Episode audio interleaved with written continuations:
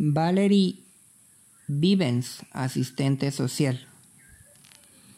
Como asistente social de los servicios de protección a la infancia de California, conozco perfectamente la frecuencia y la gravedad de los delitos contra los niños.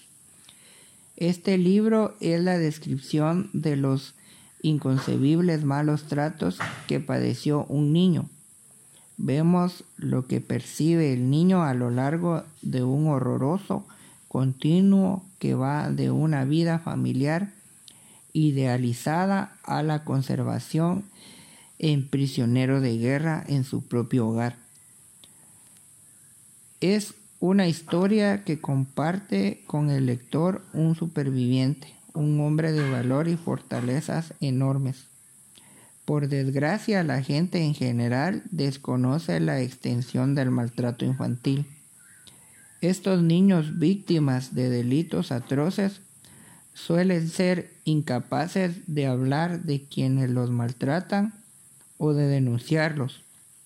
Su ira y su dolor se vuelve hacia sí mismos o hacia quienes se hallan cerca y el ciclo continúa. Estamos empezando a oír hablar más de maltrato infantil.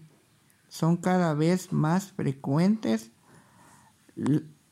las películas y los artículos de revistas sobre el tema. Pero estos casos suelen enfocarse de modo sensacionalista y estamos demasiado distantes para entender la realidad y el dolor de la víctima. Este libro ilumina y educa. Mientras seguimos a David a través del miedo, la pérdida, el aislamiento, el dolor y la rabia, hasta llegar a la esperanza final. El mundo oscuro del niño maltratado se vuelve dolorosamente claro. Nos damos cuenta del grito del niño por medio de los ojos, los oídos y el cuerpo de David.